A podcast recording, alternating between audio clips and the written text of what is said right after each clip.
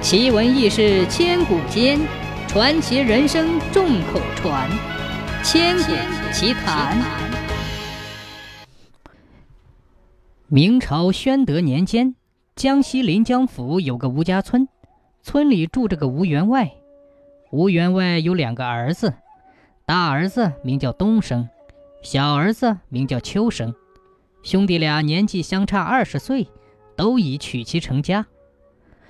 东升四十岁那年，兄弟俩同一年考中举人，吴家一门出了两位贵人，门楣生辉，乡里的人都十分羡慕，认为兄弟俩当翰林是早晚的事。这年七月，吴家兄弟同时进京赶考，东升和朋友一起由水路乘船去京城，秋生由于害怕风浪险恶，则由陆路乘车马进京。秋生在路上走了两个多月，终于进入了山东地界。这一天，他在路上的一家客店内投宿。这时离会试的时间还远，再加上一路奔波劳累，秋生感到十分疲惫，就决定在客栈中休养几天。店主人张翁见秋生衣冠华丽，猜想必定是江南大户人家的子弟，因此对他的饮食起居。照顾得非常周到。第二天傍晚，秋生读书累了，就来到后院散步。忽然，他听见后院楼上有女子在吟诗作词，声音如莺声沥沥，宛若仙音。秋生不由心生感慨：没想到这偏僻的客栈中，竟然会有如此的大家闺秀。吃过晚饭的时候。秋生向店主张翁打听后院楼上住的是何人。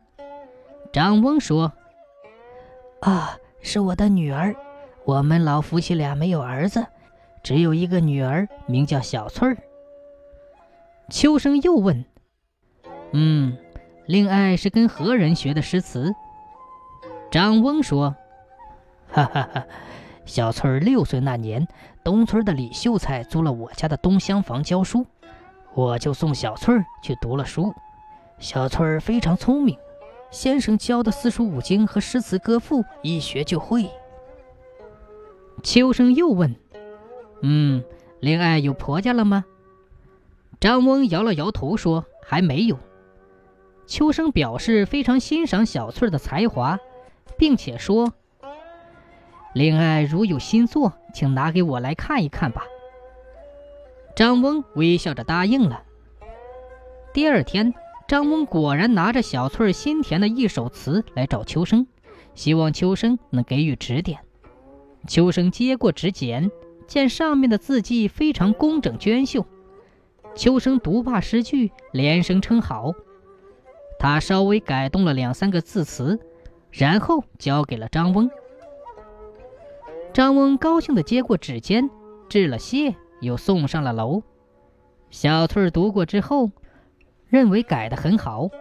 此后就常常将自己所作的诗词叫父亲拿给秋生，请他指教。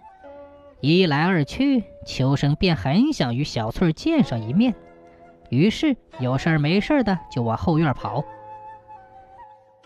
这一天清晨，秋生又走到了后院楼下，秋生又走到了后院楼下。恰巧小翠儿正开着窗户梳妆，晨光中，只见小翠儿鬓发低垂，脸色如出水芙蓉一般。秋生顿时被迷得灵魂出窍。正巧楼上正为小翠儿梳妆的小丫鬟猛地抬起头，看到了秋生，就指着秋生对小翠儿说：“小姐，这楼下的男子，就是为小姐修改诗词的吴公子。”小翠儿往楼下一看，果然是一位风度翩翩的美少年，不禁芳心萌动。第二天一大早，秋生骑上马，拿着哥哥吴东升的名片去东村拜访李秀才。秋生自我先介绍，便故意隐瞒了自己已经娶妻的事实。李秀才十分欣赏秋生的才华。两人在茅草屋中纵谈科举文章，十分投机。最后，秋生恳求李秀才为自己做媒。李秀才捋着胡须说：“不知这张老头是哪里修来的福气，竟然得到这么好的女婿。今日老夫就充当一回月老吧。”下午，李秀才来到了店中，找到了张翁夫妇，帮秋生说媒。张翁对秋生倒是十分满意，只是担心自己的家境配不上吴家。李秀才听了之后，对张翁说。哎，不会不会，吴公子自己打定主意，愿意降格相求。张翁心里非常高兴，他让夫人去问小翠儿的意见。小翠儿害羞地说：“此事全凭父母大人做主便是了。”于是，秋生和小翠儿的婚事便定了下来。当天晚上。张家就张灯结彩，为秋生和小翠举办婚礼。张翁还准备了丰盛的酒席，留下李秀才陪秋生喝酒。席间，秋生又自我介绍说：“我家世代居住在临江府的吴家村，家产还算是丰厚。待我进京参加会试之后，无论考中还是考不中，我都要回来带妻子一同返乡。”到时候还要请二老将店铺关了，跟我一起回去安享清福。张翁夫妇听后十分欢喜。从此，秋生和小翠儿每日彼此作诗唱和，村里的人都夸小翠儿有福气，嫁了个好郎君。转眼间，冬天过去了，会试的时间也到了。秋生告别小翠儿和张翁夫妇。带着仆人进京赶考，考试发榜之后，兄弟俩都没有考中进士。东升仍旧准备乘船回去，秋生这次舍了车马，要跟哥哥一起乘船返乡。回到家后，秋生一直没有把娶小翠的事情告诉家人。自从秋生走后，小翠整天在家里望穿秋水，盼着秋生早日回来。张翁也按照秋生的嘱托，将客店歇了业，安心的等女婿回来接他们。没想到这一等就是半年多，秋生一直杳无音讯，他们这才开始担心起来。于是张翁拿出全部的积蓄，雇了车马，带着妻女前往江西寻亲。经过两个月的长途跋涉。张翁一家终于来到了临江府，并且一路打听找到了吴家村。一进村，张翁就向人打听吴东升的住处。张翁好不容易来到了吴家门前，向看门的报了自己的来历。秋生一听张翁来了，顿时吓得魂飞魄散，知道再也无法隐瞒，便急急忙忙找到哥哥东升，在他面前跪下。叙说了途中娶小翠的事情，东升倒是非常镇定，他安慰弟弟说：“别怕，我替你出去对付他们。”东升走出大门，见到张翁就问道：“老伯不远千里而来，究竟要找谁呀？”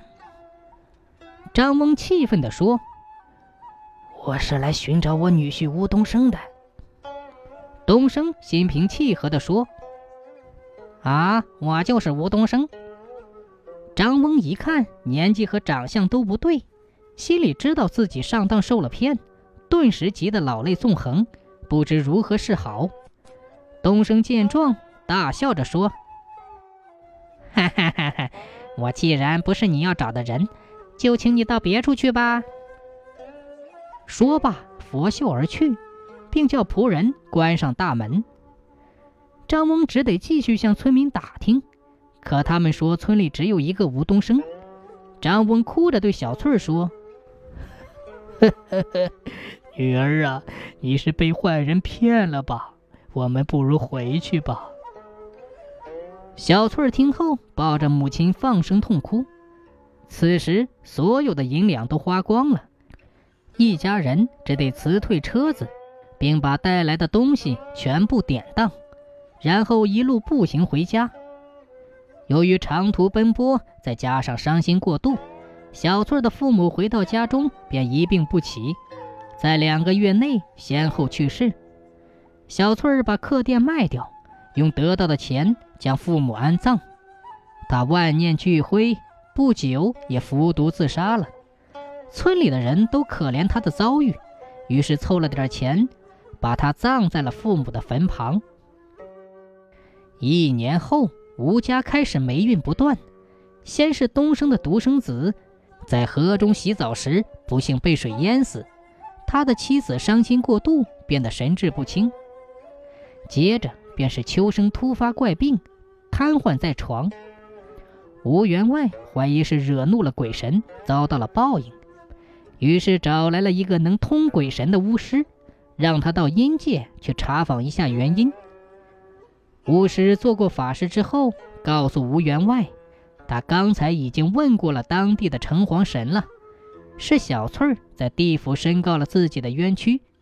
城隍神查访到实情之后，才降祸吴家。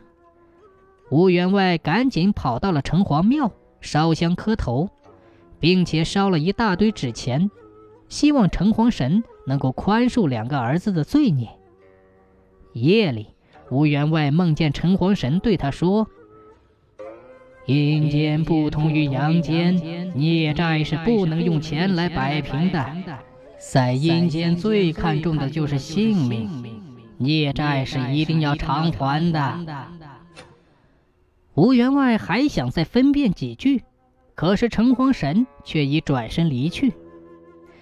一年后，秋生在饱受病痛折磨后去世，东升后来又娶了几房小妾。却都未能给他生下一男半女，最终孤独终老。